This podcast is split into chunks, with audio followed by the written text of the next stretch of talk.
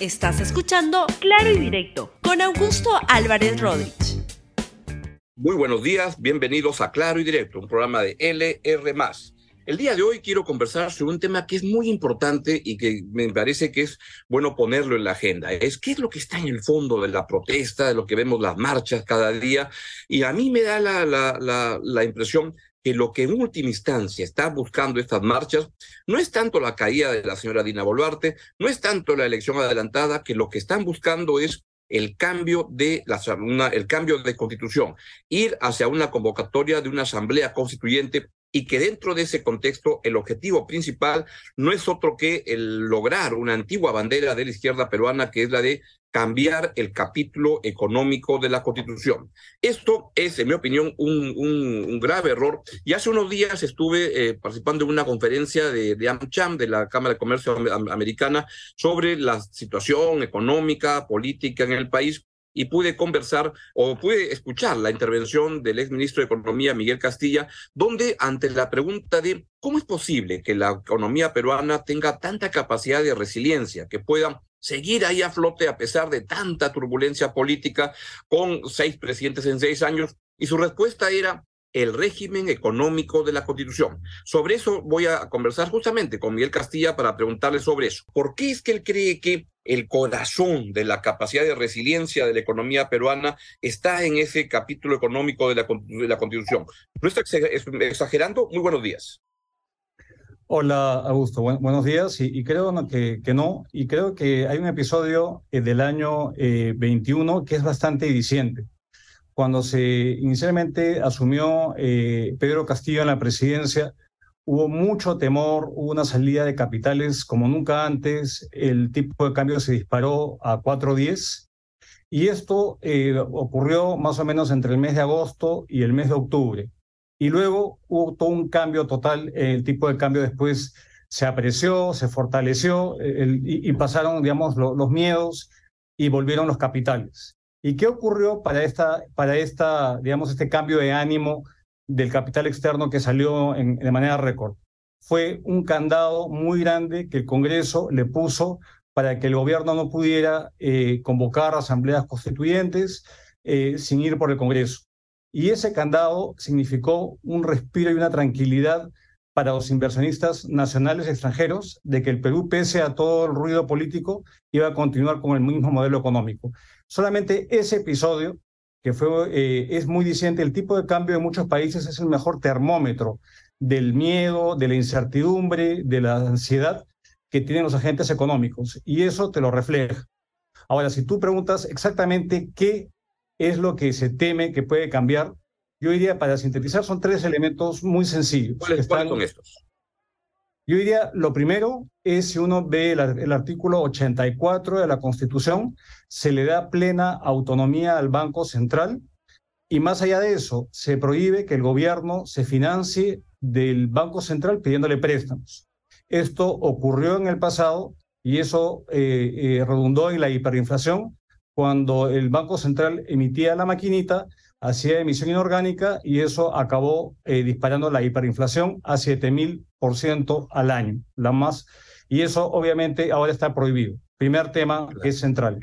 Lo segundo, que creo que es muy importante y que se consagra, digamos, en una, en un capítulo económico bastante liberal que respeta las libertades económicas, tiene que ver con el artículo 60, el artículo que regula el rol subsidiario del Estado. El Estado, la Constitución establece que tiene responsabilidades muy concretas en materia de proveer salud, educación, seguridad, agricultura y otros temas más. Pero en ese, en ese artículo, eh, lo que se refiere al artículo 60, eh, que, que, que, que, condiciona, digamos, el rol del Estado, es que la actividad empresarial la lleva adelante el sector privado. Y el sector y el Estado se circunscribe a un rol subsidiario. Donde no entra el privado, puede entrar el Estado. Y esto, ¿por qué es importante? Porque antes que hubiera esa prohibición y el Estado era un, eh, era un actor clave a través de empresas públicas, había, habían hasta el año 90 más de 200 empresas públicas, esto ocasionó la friolera de pérdidas de más de 25 mil millones de dólares de pérdidas que finalmente hizo colapsar al Estado. Y el tercer elemento, y, ahí me quedo, eh, hay otros más, tiene que ver con el artículo 62, que es absolutamente clave, que tiene que ver con la protección constitucional que se le da a los contratos. Vale decir, la Constitución establece que una ley del Congreso no puede interferir en lo que acuerdan las partes. Eh, las partes tienen cuando hay disputas y controversias, tienen mecanismos de resolución del contrato, pero una ley no puede incidir. Por ejemplo, yo soy el propietario de una vivienda y se la alquilo a, un, a, una persona, el Estado no puede decir cobre más, cobre menos. Es lo que, lo que, lo, que eh, pactan las partes. las partes. Cuando el Estado contrata más una concesión, igualmente no puede, eh, digamos, al concesionario cambiarle las condiciones eh, con una ley de Congreso. Eso lo prohíbe la Constitución y eso ha valido, Augusto, que en los últimos 30 años la inversión extranjera directa en el país haya tenido un crecimiento exponencial y se haya multiplicado 75 eh, veces en el lapso de 30 años. Entonces, esos son tres elementos que hacen que nuestra constitución sea mucho más liberal y hay otras más y, que protejan la inversión y esto ha sido obviamente la columna vertebral del hecho de haber reducido la pobreza de niveles de por encima del 60% a niveles en el mínimo de 19%. ¿Y qué es lo que falla cuando la izquierda peruana plantea de hace mucho tiempo que lo más importante es cambiar la constitución, pero para cambiar el capítulo económico de la constitución? ¿Qué cosa les impide en este momento en términos de mejores políticas públicas para los más pobres la, el actual, la actual constitución. Algo impide, yo recuerdo cuando fue ministro el, el, ministro Franque, Pedro Franque, una de las cosas más interesantes que dijo fue cuando este, se pronunció y dijo, la verdad que esta constitución no impide en absoluto aplicar ninguna política este, pública. Pero ¿por qué la gente izquierda en general cree que, que es un corset que impide trabajar para los pobres? A ver, mira, Augusto, antes responder eso, creo que las dos herramientas redistributivas que, que se tiene en la política pública es el gasto público y los impuestos. Y no hay nada que impida en la Constitución eh, aumentar el gasto, digamos que el gobierno plantea una política expansiva de gasto eh, dirigida a los más pobres, en programas eh, sociales y en, infraestructura social, en lo que sea, sea cerrar brechas, o a hacer los impuestos más progresivos, vale decir, que los que tienen más paguen más, que son las herramientas inminentemente redistributivas. Incluso las pensiones, que es un tema también de la seguridad social, la Constitución garantiza eh, el pago de pensiones como un tema intangible que no se puede tocar. Entonces, en esa parte yo creo que eh, son las herramientas vitales. Lo que la izquierda, eh, no solamente de ahora, sino incluso en la época en la cual yo era ministro y el Congreso de la Gran Transformación apuntaba, era a un rol subsidiario, eh, eh, que eso era el corset que eh, limitaba esa actividad pública en, sectores denominados estratégicos. Ellos lo que querían... que quisieran crear empresas estatales para ocuparse de esas actividades. ¿A eso se refiere? Correcto. Así es. Y eso, la Constitución no es que lo, no prohíbe crear empresas públicas. Lo que tiene que hacerse es demostrar de que hay un rol subsidiario, no compite con el sector privado. Y de hecho, muchas veces en el Banco de la Nación, que es una empresa pública financiera, llega como oferta única bancaria eh, a la punta del cerro, literalmente, donde el sector privado no llega y ahí no hay ningún problema.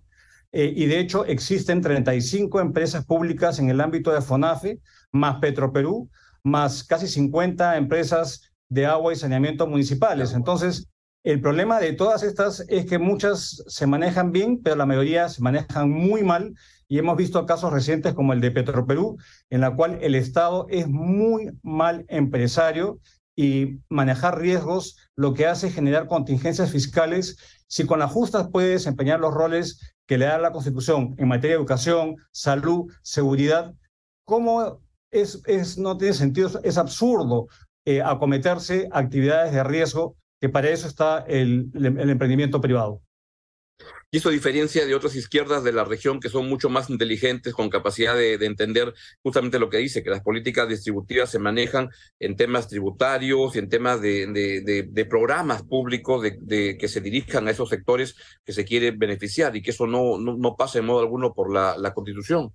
¿Cuál sería el impacto que ahora leía, por ejemplo, al doctor Eguiguren, ayer que decía, pero ¿qué cuesta poner una, una, una preguntita más en la balota de la próxima elección? ¿Le parece a usted que debería haber una asamblea constituyente, un referéndum para, si se puede permitir? ¿Qué efectos económicos tendría esa preguntita tan ingenua? Es que no es tan ingenuo, Augusto. Y yo voy a dar dos ejemplos muy claros. Cuando se le preguntó a los británicos hace cinco años respecto al Brexit, si querían dejar el reino, eh, la Unión Europea o no. Este, eh, eh, obviamente, si se apela sin mucha información de las consecuencias a la soberanía del Reino Unido, bueno, se votó a favor de salir y hoy día estamos viendo que el Reino Unido le ha pasado una gran factura y está teniendo déficits fiscales porque ha tenido que compensar a la Unión Europea en una situación bastante precaria. El otro ejemplo es el caso de Chile cuando eh, se, hubo un momento constituyente en ese país y se apeló a una, a una a un, llamado de un proceso constitucional, eso ha sido un parteaguas en el caso chileno, donde ya eh, felizmente el proyecto inicial, que era un mamarracho, se, digamos, la población chilena no lo aprobó, pero de hecho eh, hay temas que sí van a ser cambiados en la estructura en esta nueva constitución que el Congreso chileno está redactando. Entonces, esto lo que pasa es que toma mucho tiempo, tiende a paralizar a, la, a la economía ante la incertidumbre y no resuelve los problemas de fondo.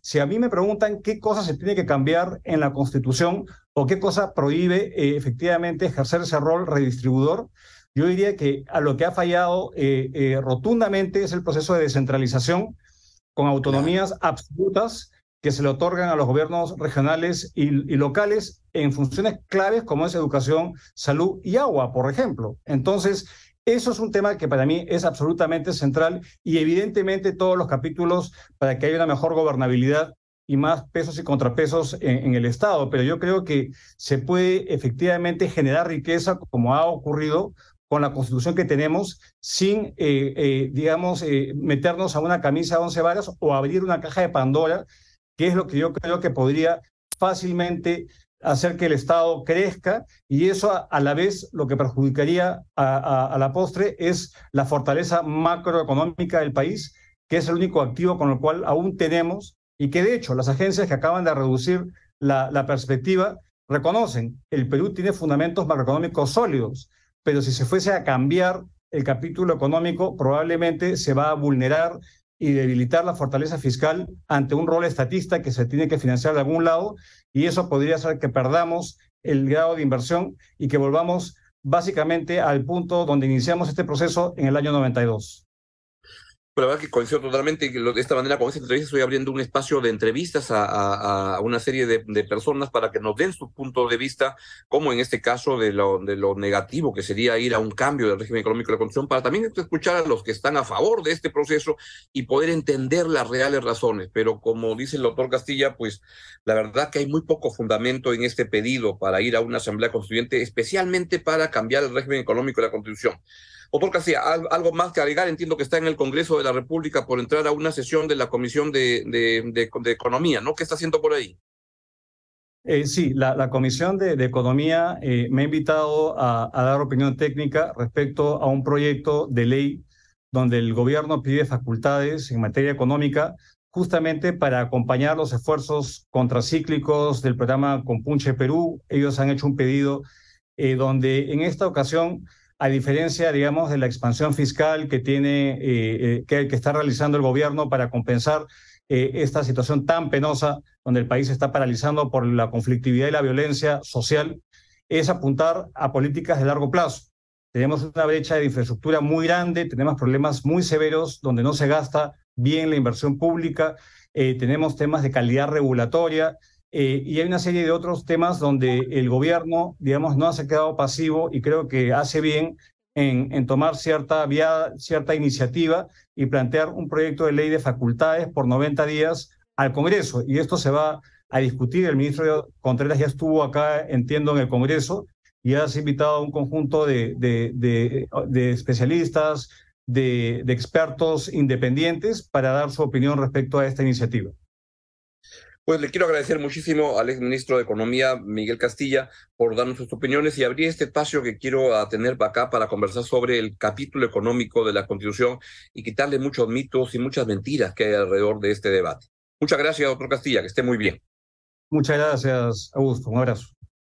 Muy bien. Y de esa manera llegamos al final del programa de hoy. Chau, chau. Hasta mañana. Que tengan un gran día. Gracias por escuchar Claro y Directo con Augusto Álvarez Rodríguez. Suscríbete para que disfrutes más contenidos.